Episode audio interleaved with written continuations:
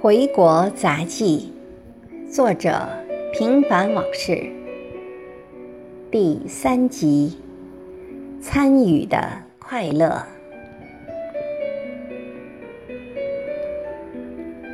在去配眼镜的路上，儿子问我回国的感受，我只能实话实说的告诉他：脏乱，有些无所适从，但东西很好吃。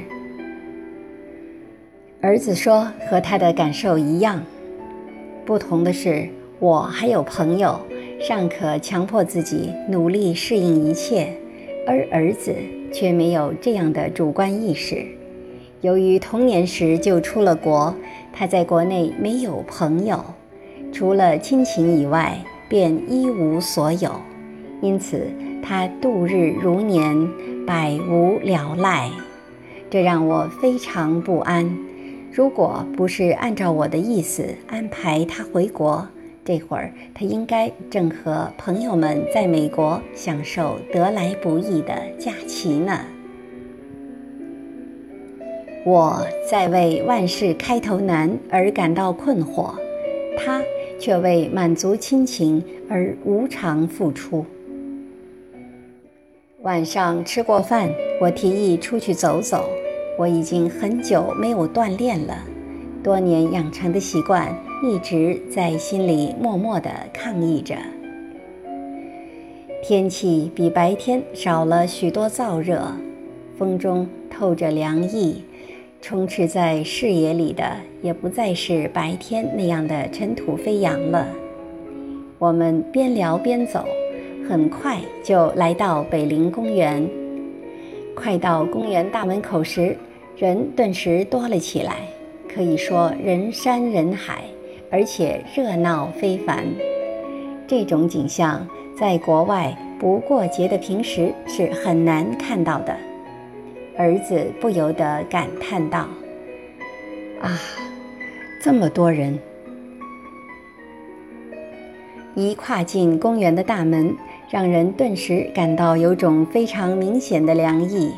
仿佛突然进到一间有空调的大房子里，这种感觉奇妙无比。公园里到处人声鼎沸，看得出人们正用最原始的方式宣泄他们过剩的体能和热情。跳绳的、遛弯的、放风筝的、扭秧歌的、散步的、踢口袋的、甩鞭子的等等，林林总总。让人眼花缭乱，目不暇接。正当我努力整理视野中的五彩缤纷和丰富多彩时，突然传来一阵国歌，接着从散漫的人群中，钢水般涌出一股股洪流，每队近百人，雄赳赳、气昂昂地迎面大踏步走来。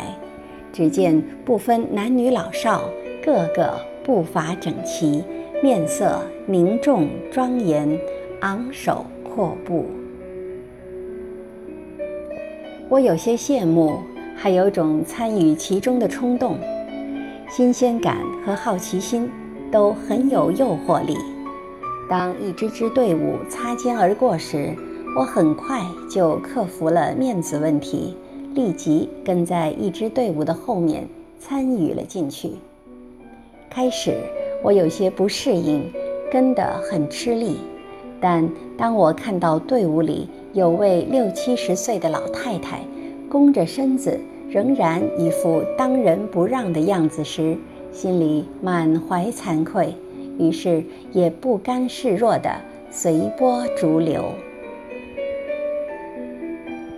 我发现队伍中的人彼此都不认识，但大家却能步调一致。虽没有交流，但心境相同，这不禁让我想起几个美国人不用排练就可以把歌唱得跟一个人似的。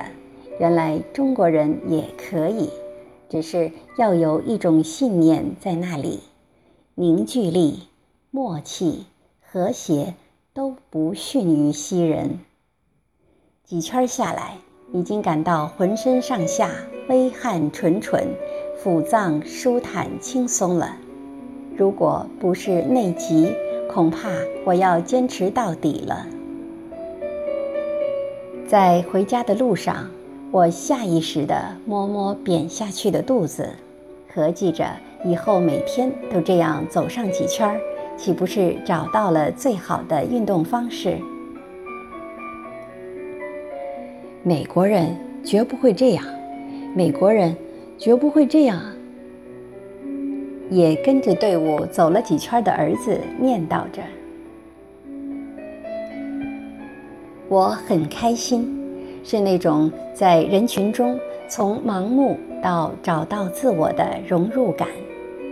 看来一个人是否愉快，心态很重要。”